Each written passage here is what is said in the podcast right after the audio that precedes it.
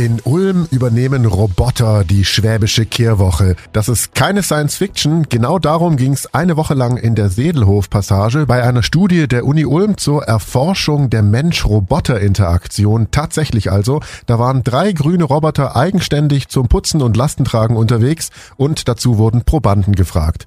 Darunter war Diana Krause aus Ulm. Frau Krause, für Sie als Blinde war das bestimmt eine ganz besondere Erfahrung. Ja, ich fand es eine interessante Erfahrung, dass man auch mal den Roboter anfassen kann, weil sonst kann man ja sowas gar nicht anlangen und dass man halt einfach auch dem mal entgegenlaufen kann, dass man das ausprobieren kann, ob der mir aus dem Weg geht. Also ich fand es eine total super Erfahrung, einfach auch wie der Roboter auf mich reagiert oder auf den Hund, ja. Haben Sie denn die Roboter irgendwie vermenschlicht? Für mich war es eher eine Maschine. Also ich sehe das als Maschine. Ich habe zu Hause auch einen Staubsaugerroboter. Deswegen mit Roboter habe ich schon ein bisschen Erfahrung, aber ein Staubsaugerroboter ist ja viel kleiner. Und deswegen fand ich das interessant, der große. Und für mich war das schon maschinenmäßig.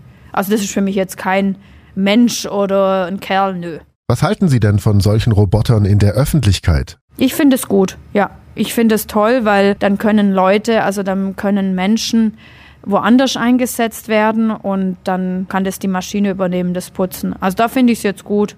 Und was könnte man aus Ihrer Perspektive als Blinde denn noch verbessern? Also ich fände es gut, wenn das eine Sprachinfo gibt, zum Beispiel beim Wischer, dass es gesagt wird, hier ist nass, weil sonst laufe ich da als Blinder und weiß gar nicht, dass das eine Wischmaschine ist und rutscht noch aus. Deswegen da fände ich es gut, wenn man da mit Sprache informiert wird oder auch die Kehrmaschine, wenn die mir zur Nähe hinkommt, dass es sagt, ich kehre hier gerade. Beim Ausprobieren jetzt hier habe ich kein Problem. Aber wenn ich jetzt allein gelaufen wäre und da fährt so ein Ding, hätte ich ja gar nicht gewusst, was das ist. Und ich finde es ja auch ein bisschen laut, die Kehrmaschine. Und so am Roboter als großes Gerät an sich? Was ich noch interessant finde, wenn man vielleicht, äh, da sind ja so Besen an der Kehrmaschine, wenn man die unterhalb befestigen würde, das könnte halt auch eine Stolperfalle für uns Blinde sein.